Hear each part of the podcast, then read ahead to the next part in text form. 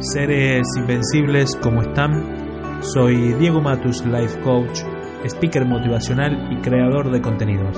Me considero un ser invencible, no porque no me hayan sucedido cosas, sino porque sí sucedieron, pero elegí evolucionar y trascender. Hoy simplemente busco inspirar y motivar a las personas a despertar su conciencia a través del amor. Bienvenidos a un nuevo episodio de Invencibles. Empezamos.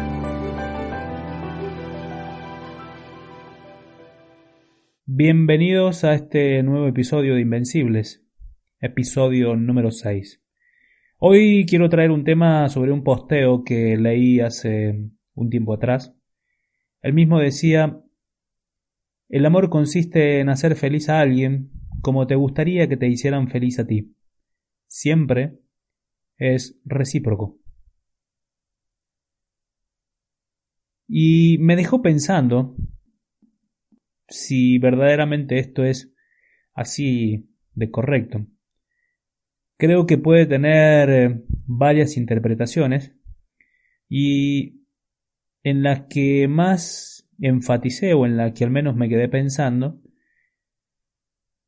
llegué a decir que me gustaría o que creo que esta frase podría ser mucho más abierta que genere posibilidades.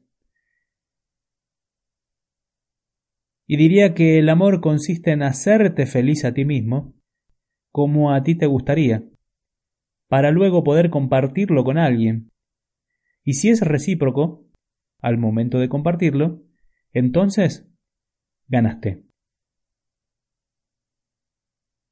Y es que ¿cómo pretendes hacer feliz a alguien si ni siquiera puedes hacerte feliz a ti mismo?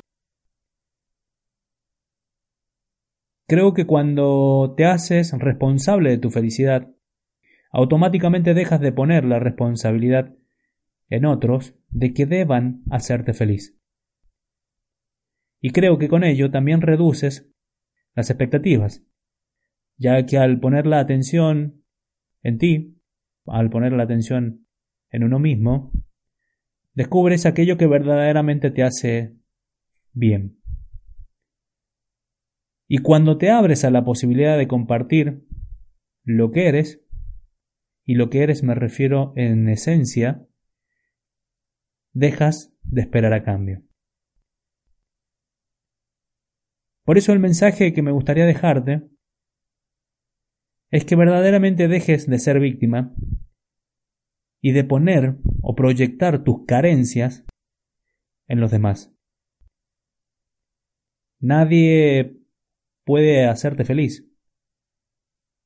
Repito, nadie puede hacerte feliz, ni debe hacerlo. Y si esto te resuena, creo que deberás empezar a tomar conciencia para así poder evolucionar y trascender. Hazte responsable de ti y comienza a descubrir cómo te amas cómo te admiras y cómo vives. Hoy te presento aquí, en este espacio, a la próxima persona que te hará feliz y te amará infinitamente.